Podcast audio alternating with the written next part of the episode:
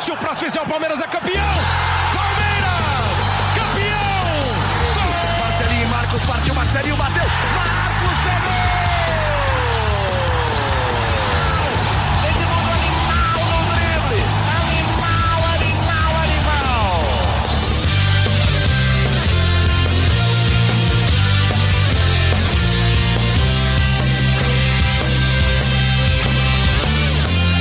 Fala, torcida palmeirense. Meu nome é Henrique Totti. Começa agora a edição 75 do GE Palmeiras. A pergunta do episódio passado era se o time ia embalar ou não após a goleada na Libertadores. Embalar, eu acho que não embalou, mas venceu. O Verdão ganhou a primeira dos cinco jogos em sequência que vai ter nesse brasileiro. No reencontro com o Fernando Praz, que inclusive brilhou no jogo, o time do Lucha bateu o Ceará por 2 a 1 Jogou bem, jogou mal, o que deu certo, quem foi bem. E para o próximo jogo a gente já tem desfalques quem vai entrar no lugar deles? Tudo isso a gente vai debater e analisar na edição desta segunda-feira. E para isso eu estou aqui com o Felipe Zito e o Zé Edgar, setoristas do Palmeiras. E eu começo com o Zé, que esteve lá no Allianz Parque acompanhando a partida. Zé, lá do estádio, você notou alguma diferença do Palmeiras como mandante dos outros jogos? Primeiramente, um abraço, Henrique, um abraço, Zitão, um abraço a todos os torcedores do Palmeiras e todos os ouvintes que nos acompanham aqui no podcast GE, mais uma edição.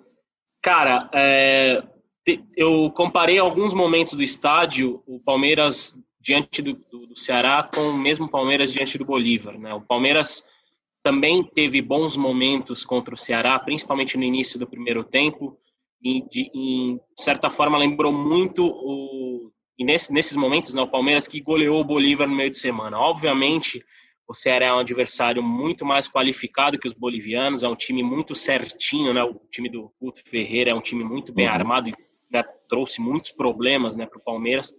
Mas é um Palmeiras que repetiu a estratégia de ter dois homens mais rápidos na ponta. Esses dois homens mais rápidos, principalmente o Wesley, que para mim, junto com o Everton, foi o melhor em campo, né? Deu uma profundidade, uma agressividade maior para o Palmeiras. E, eu acho que essa é, maior, é, a maior lição, de que o Palmeiras pode muito bem recorrer a esses dois jogadores ou outra opção de velocidade, principalmente quando jogar em casa, porque abre o campo, permite o, a, a, utilização da bola longa, que novamente a gente viu, por uhum. exemplo, Felipe Melo encontrando Wesley Rony na bola longa. É, é um Palmeiras que tem uma variação ofensiva muito maior e muito melhor. Óbvio, contra o Ceará, muito, muito, muitas vezes fechado né, em duas linhas de quatro, o Palmeiras teve alguma dificuldade, teve até alguns certos momentos de marasmo, poderíamos dizer assim, né, que tinha que estava tendo nos últimos jogos como mandante, mas é um Palmeiras que encontrou mais alternativas, né, diante do Ceará. Finalizou muito, foram 28 finalizações, uhum. muitas delas fora da área. Mas é um Palmeiras que deu um passo a mais, deu um passo para frente em relação aos últimos jogos do Campeonato Brasileiro. Eu acho que o que, o que pode animar o torcedor, o que o torcedor pode observar é que há uma evolução em comparação aos últimos jogos. E isso é sempre uma boa notícia, mas como já falamos no último podcast, eu falo uhum. torcedores calma, porque Exato. uma sequência para convencer né, precisa ser maior. É isso. E analisando os números, você trouxe o número das finalizações, foram 28 finalizações, sendo 11 dessas para fora. O Palmeiras jogou como, como o mandante deve jogar, né? Para vencer. Foram 60% de posse de bola, essas 28 finalizações, quatro, mais de 400 passos completos, nove escanteios, três cabeçadas a gol, 20 faltas recebidas. É, Felipe Zito, é, você está sentindo que o Palmeiras está tá arriscando mais no gol também? Está chutando, abriu, chutou? Olha, vou ser muito sincero que eu, como um retranqueiro nato, eu nunca gostei, eu sempre gostei dos times mais fechadinhos, mas o Palmeiras parece que se encontrou legal com essa opção de velocidade, né, com os dois pontas e com o, e com o Veiga ali centralizado, mas o principal do Veiga não é nem ali centralizado, mais pelo lado, é a entrada dele na área, né? Foi assim que uhum. é, abriu o placar ali, ele é, esperando um rebote, não era muito comum o Palmeiras ver um meia entrando na área e é algo que é interessante para o time, então mostra uma participação ofensiva mais ligada, mais ágil, mais veloz do Palmeiras, não só com o Rony e com o Wesley. Então, acho que sim, o Palmeiras é, voltou a produzir. A gente vai. Tem sempre aquele. O, o, cara mais pessimista que vai falar que jogou contra ninguém, né? Contra o Bolívar era um time muito fraco, o Ceará com muitos desfalques. Mas acho que a gente tem que ver que o Palmeiras criou, né? O Palmeiras uhum nem contra times desfalcados e ruins. Agora o Palmeiras parece que tem uma ideia mais é, clara de jogo ofensivo, de produzir mais. Agora é ver como é que esse time vai ser montado para o jogo contra o Botafogo e para uma sequência importante, como você falou, né? O Palmeiras tem uma sequência importante com reforma, com, com desfalques importantes. Palmeiras que nesta segunda-feira, neste momento, ainda não treinou, está se reapresentando agora na academia de futebol, mas é certo que vai ter que mudar esse time para as próximas rodadas. Mas agradou, a mim agradou o jogo de sábado contra o Pará. É, já tinha agradado, claro, né, contra o Bolívar, não tinha muito ali o que discutir mas a minha agora agradou sim o jogo. Essa evolução, essa uhum. ideia de evolução ofensiva que o Palmeiras teve, criando mais, chegando mais ao gol. É, eu acho que o torcedor do Palmeiras tem que valorizar essa vitória, até pelas, pelos empates recentes em casa, né? Se você pegar o, o Goiás é. desfalcado, então, então tem que importante, se valorizar. E o vitória é importante para o Palmeiras. O Palmeiras hoje segundo uhum. um jogo a menos. O Atlético começa a deu uma disparada ali, né? Mas o Palmeiras manteve a sua distância para o Atlético, então é uma rodada que quase todo mundo ali da frente tropeçou, né? O Inter uhum. empatou, o São Paulo empatou, é, o Flamengo ganhou, mas o Flamengo ainda está atrás do Palmeiras, né? Então o Palmeiras que nas últimas rodadas não estava sabendo aproveitar é, o tropeço dos adversários, o Palmeiras desta vez fez a parte dele e foi uma vitória importante. É isso. Sim, gente... uma vitória importante. Desculpa, desculpa pode falar, Zé, pode falar. mas acho que é uma questão que o Palmeiras, o Palmeiras soube encontrar a vitória em momentos depois de ser até de certa forma pressionado diante do Ceará. O Ceará, poucos minutos antes né, do, do Palmeiras fazer o gol de 2 a 1 um, é, teve duas chances para marcar, para fazer o segundo gol. O Everton salvou o Palmeiras. E o Palmeiras encontrou um Ceará desfalcado e se impôs com o resultado e com os números que a gente falou. Pode não ter sido a atuação mais brilhante, a atuação que não encheu os olhos, até porque, como a gente já citou, muitos arremates foram de fora da área, mas de certa forma deram trabalho e a gente pode né, concluir que nessa forma que o Fernando Praz foi um dos é destaques do jogo, né, dentro de campo. Se não fosse o Praz, o placar podia ser maior. Exatamente. É assim como se fosse o Everton do outro lado, o Ceará podia ter virado para 2 a 1 um e complicado e a gente está falando de outra coisa hoje, né? E uma Verdade. coisa curiosa, né, desse desempenho do Palmeiras, a gente já criticou o Palmeiras últimos jogos, né? Eu critiquei, eu, eu, os caras acham que até defendo muito, mas nos últimos jogos, o Palmeiras contra o Flamengo foi uma atuação horrível. Mas se a gente for lembrar, o goleiro do, do, do Flamengo foi um dos melhores jogadores em campo, né? Então é, é algo que estava faltando. O Palmeiras está encontrando nos últimos jogos é, goleiros que têm sido destaques também, né? É, o, o, o, foi assim, o goleiro do Flamengo foi assim, então é, é, a questão é também, acho que vai um pouquinho da fase, né? Quando nada dá certo, nada dá certo. E vira essa coisa de. É uma cobrança que vai, vai, vai aumentando, vai, vai incomodando, né? Comissão. A bola vai pesando mais, né? Exato. Então, é, o Palmeiras, só essa curiosidade aí mesmo, que o Palmeiras também encontrou destaque em goleiros adversários nas últimas rodadas. E dessa vez, pelo menos, está vencendo, né? Antes o Palmeiras não perdia, empatava muito, e agora ele conseguiu encaixar duas vitórias consecutivas. É, e, e, outra coisa que acho que a gente tem que observar, uh, as pessoas, algumas podem achar que, sei lá, talvez a gente seja muito otimista em relação ao trabalho do Vanderlei Luxemburgo, que acho que é bem claro que em todos os podcasts a gente ressalta as coisas boas que o Luxemburgo fez, mas também critica as coisas que a gente não considera positivas, mas o Palmeiras, de qualquer forma, ainda é o único invicto do Campeonato Brasileiro. Né? É o único time, último time invicto do Campeonato Brasileiro conseguiu já encostar no Internacional, que era fundamental. O Inter é, é um candidatíssimo ao título, apesar de não vencer a Grenal, né? E, e, talvez essa situação possa complicar muito o Internacional lá. O Inter é um dos candidatos ao título. O Palmeiras já encostou, se, se eu não me engano, só deixa eu vou conferir aqui, chamar o famoso pai Google aqui para conferir se os jogos são, se o Inter tem um jogo a mais mesmo do que o Palmeiras. Vou acessar um site chamado globesport.com, ge.globo, eu acho que todos conhecemos aqui, né? Vamos ver. É, exatamente, o Internacional tem 13 jogos e tem a mesma uhum. pontuação do Palmeiras, ou seja, o Palmeiras já se coloca próximo, mas obviamente vai, vai ter que continuar acumulando resultados, vencendo, principalmente nessa sequência de mais quatro jogos né, que vai ter pela frente, e torcer para o Atlético Mineiro tropeçar para entrar definitivamente nessa disputa. Mas o Palmeiras mostra evolução e eu acho que é, é, é, essa é a melhor notícia que a gente poderia trazer. Né? É isso. E falando em evolução, o Alex Coraça foi um dos torcedores que mandou perguntas pra gente no Twitter. Ele pergunta o seguinte: o time tem evoluído até razoavelmente bem. Acham que o sistema com três atacantes é a melhor saída? Já que em dois jogos o time finalizou mais de 50 vezes, o que não vinha acontecendo nem em cinco jogos juntos. Antes de vocês responderem, eu fui atrás desses números. O Palmeiras finalizou 28 vezes contra o Ceará e 21 contra o Bolívar, são 49, 49 finalizações no total. Contra o Flamengo, que o Zito falou que o goleiro foi muito bem, foram 18. Contra o Grêmio foram 9 e contra o Sport foram 18, somando 45, ou seja, em duas partidas o Palmeiras finalizou mais do que nas, nas outras três.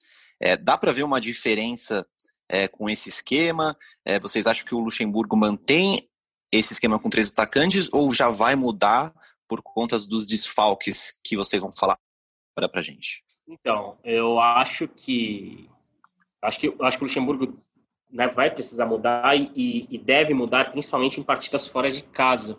Essa é uma sensação que eu tive, principalmente depois da coletiva desta segunda-feira, dia, dia 5, né, que o Rafael Veiga foi, foi entrevistado. É, eu, eu mesmo questionei sobre essa formação com dois atacantes, né, quanto o Palmeiras fica mais agressivo e ajuda, inclusive para ele, que é um meia de articulação, né, até a presença de dois homens mais rápidos, para jogar, né, para atuar ao lado do ataque. E o próprio é, Rafael Veiga falou que vê um Palmeiras mais agressivo e mais né, ofensivo mesmo, e que é, a dinâmica de jogo aumenta e cresce né, com dois homens rápidos na ponta, até de certa forma facilita o trabalho do meia, né, porque a gente viu muito o Rafael Veiga né, encostando no Wesley nos últimos dois jogos e coincidentemente os dois talvez de linha tenham sido os dois maiores destaques do Palmeiras nessas últimas, nessas últimas duas partidas, né? Mas o próprio Rafael Veiga deixou claro que enxerga de maneira positiva a variação de esquema, inclusive com a, com a entrada de mais um meia ali, né, para ajudar e reter mais posse de bola. E eu acredito que em partidas fora de casa, principalmente o Zé Rafael e o Lucas Lima, ainda vão ser bastante utilizados, até porque talvez a gente já possa flertar com o Rafael Veiga como titular absoluto do Palmeiras, né? Já é uma sequência de seis jogos, muito bem nos últimos dois, três gols né, nesses últimos seis jogos. Mas acredito que contra o Botafogo, acredito que, né, que contra o Botafogo possa voltar esse esquema com dois meses, porque é um esquema que garante uma maior segurança da posse de uhum. bola para o Palmeiras. E a gente sabe que no, no, no, Campeonato Brasileiro, variações de jogo são fundamentais, né? Porque é um time que atua da mesma forma e acaba sendo muito, muito, muito visto pelo, pelos adversários e muito fácil né, de ser bloqueado. Então, uhum. acho que, que é, eu enxergo de maneira positiva essa, essa possível variação do Palmeiras, principalmente para partidas fora de casa. E, e, e, ter um time mais confiante pode ajudar, né? O Rafael Veiga agora está confiante e é muito mais fácil, por exemplo, o Lucas Lima, o Zé Rafael voltar ao time agora, tendo o, a Sim. equipe somado duas boas atuações agora, né, nas últimas duas partidas. Eu acho que o Palmeiras é, encaixou em um momento ali da, principalmente na reta final do Paulista, é, com dois meias, o Zé Rafael ali ajudava bem na marcação. Acho que é importante o Palmeiras ter essa nova ideia de jogo para encaixar, porque o Palmeiras ali ficou um time bem é, marcável, né? Não sei se posso dizer assim, né? Então, o Palmeiras é uhum. previsível. Acho que essa avaliação é importante. E pegando o gancho do jogo contra o Botafogo, o Botafogo é um time que vem muito mal no campeonato, né? Tem apenas uhum. uma até agora. É um, é um time que está, neste momento, lutando para sair de zona de rebaixamento. Né? A realidade do Botafogo hoje é essa. Então, acho que o Palmeiras não acho que seria uma má ideia você jogar com três atacantes é, no Rio para explorar justamente velocidade e contra-ataque, porque a ideia do jogo do Botafogo, vai, imagino eu, vai ser precisa do resultado. Precisa do resultado. Então, o Palmeiras com espaço, é, com velocidade ali de com Rony, com Wesley, se o Gabriel Verão voltar, pode uhum. ser interessante. Não acho tão, tão absurdo, não, porque é, o Palmeiras sempre teve dificuldade contra times é, que vieram para segurar o resultado. Né? O Palmeiras teve dificuldade de criação em alguns jogos para furar a retranca. Não imagino o Botafogo tanto nessa retranca, porque precisa, tem a necessidade de sair para o jogo, ainda mais jogando em casa. Né? A gente viu que a gente vem, Felipe Zito, há, há menos de cinco minutos você se orgulhava de ser um, uma pessoa Exato. encantada Mas com a retranca, um defensor da retranca. Estratégia, eu sou estrategista, sou retranqueiro, mas eu sou um estrategista. O grego estratégia? É, entendeu? no meu videogame, no meu time, eu jogo sempre fechadinho e bonitinho. Mas tem sempre um cara de velocidade para dar um contra-ataque, entendeu? Essa é a ideia. Aquela espetada de contra-ataque, a... E também porque no então, seu time. Quem, quem quiser desafiar. Pode falar, Zé. Não, já, é uma estratégia para quem quiser desafiar o Felipe Zito online aí, ó. O Felipe Zito já, já deixou exposto aqui para os palmeirenses qual a sua estratégia no, no videogame. Sim, sempre. Zito, você não, você não muda muito sua, seus esquemas no, no, videogame porque não tem desfalques também, né? Palmeiras Exato, vem com quatro é. desfalques de titulares para o jogo contra o Botafogo, né? É isso. Gomes, Vinha, Menino e o Everton.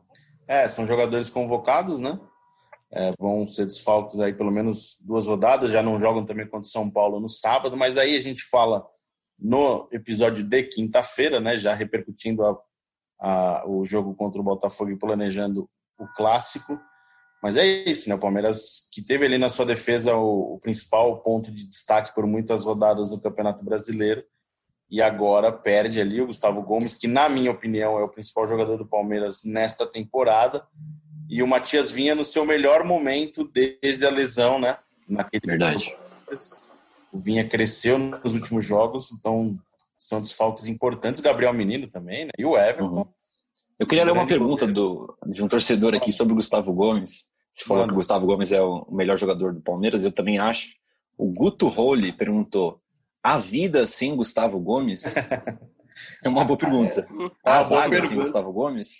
É uma boa pergunta, né? Imagino que o Luan é, seja agora a primeira opção, porque o Vitor Hugo foi negociar, enfim, negociado com a Turquia. Aliás, Aliás, desculpa te interromper, que é engraçado que o Luxemburgo, desde o início da temporada, ele tratou, ele não tratava como se tivesse o terceiro e o quarto zagueiros do elenco, né? Ele sempre deixou bem claro que o Luan era o reserva do Felipe Melo e o Vitor Hugo era o reserva do Gustavo Gomes. Quando o Vitor Hugo poderia ter uma sequência no Palmeiras de três jogos, ele é vendido.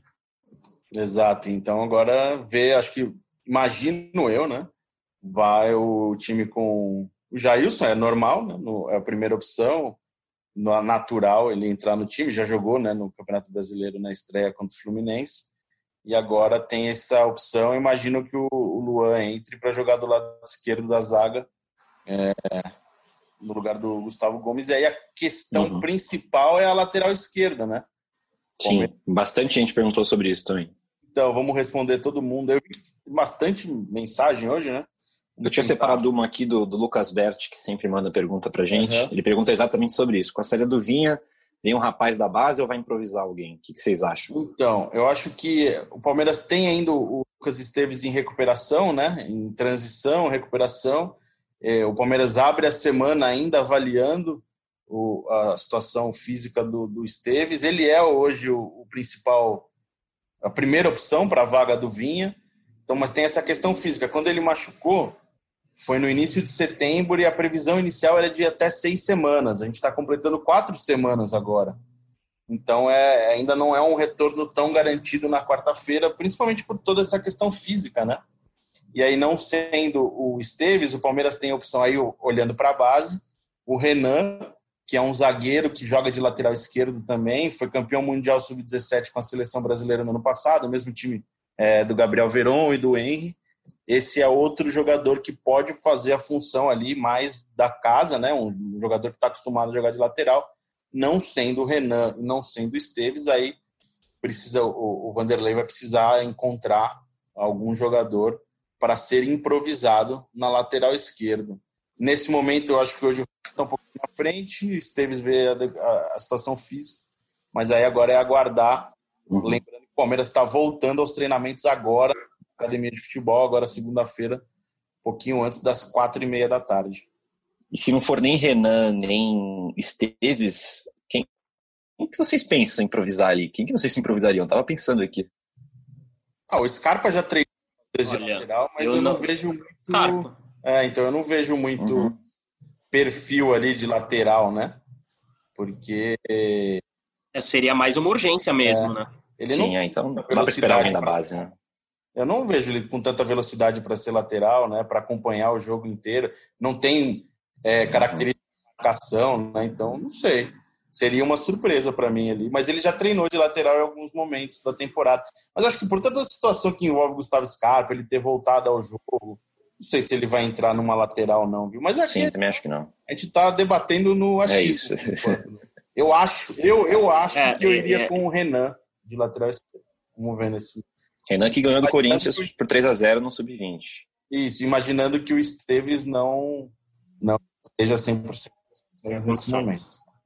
É, a ideia do, do, do, A gente conversou, obviamente, né, diante de toda a situação, com gente ligada ao Lucas Esteves, e a expectativa é que ele treine normalmente nessa segunda-feira.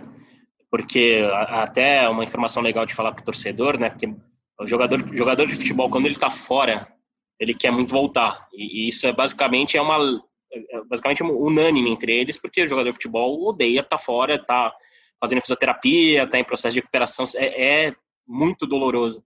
O Lucas Esteves, durante esse, essas quatro semanas aí, né, que estão completando, ele em alguns momentos dormiu na academia de futebol, né, fez mais sessões do que era a princípio programado, para justamente acelerar, porque como, como eu estava até batendo esse papo com, com o Felipe Zito antes de da gente começar a gravar, pode ser a primeira grande chance e talvez a única chance que ele tenha nessa temporada, né? Porque se é uma sequência de dois a três jogos, eu imagino que seja três jogos, porque olhando a tabela aqui das eliminatórias, o Vinha, né, que pode ser inclusive titular na seleção uruguaia, o Vinha joga na terça-feira no Equador, joga em Quito. Então é uma viagem longa, é um desgaste complicado para estar tá no dia seguinte, né, à disposição para enfrentar o Curitiba. Não, não tem nem como, ainda mais o Vinha sendo louco que corre o jogo inteiro. ele não dosa muito, né? Não dá, não dá. Não tem nem como pensar nisso.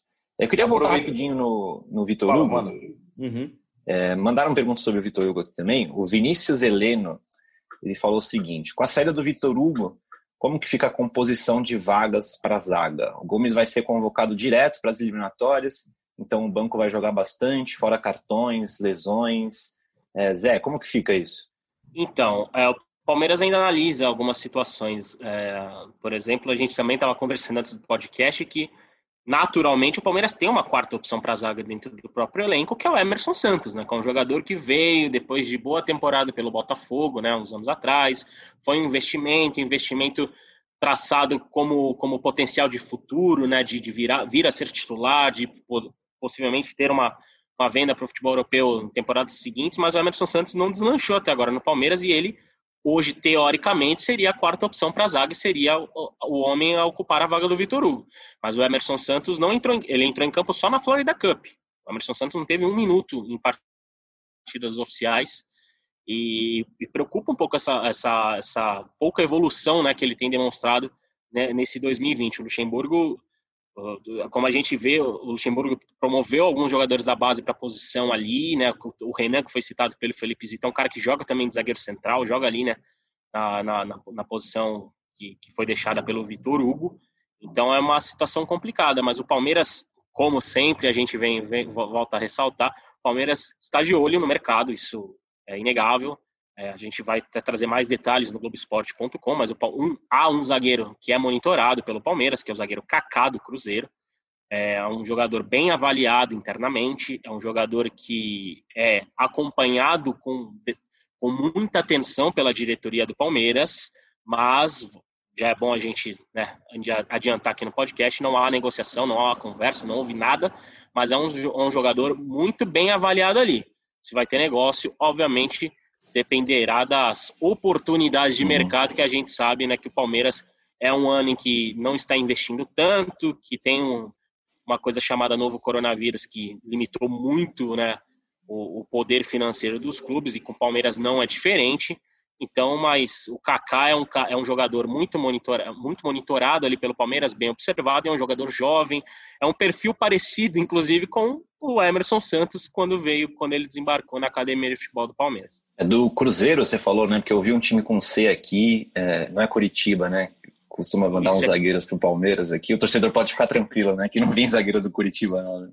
Ah, esse é do Cruzeiro. Kaká, e é Kaká com C, né? É bom também a gente exaltar isso. Não é Kaká com K como o ídolo São Paulino e, jogador da seleção brasileira. Isso já, aproveitando, Henrique, responde também a pergunta do Instituto Palestrino de Estatística, que é um perfil bem legal. Ele mandou para aqui no Twitter falando da situação, né, do Emerson Santos, da zaga, e o Palmeiras também tem a opção de reforçar o time sub-20 é, para com o zagueiro, né?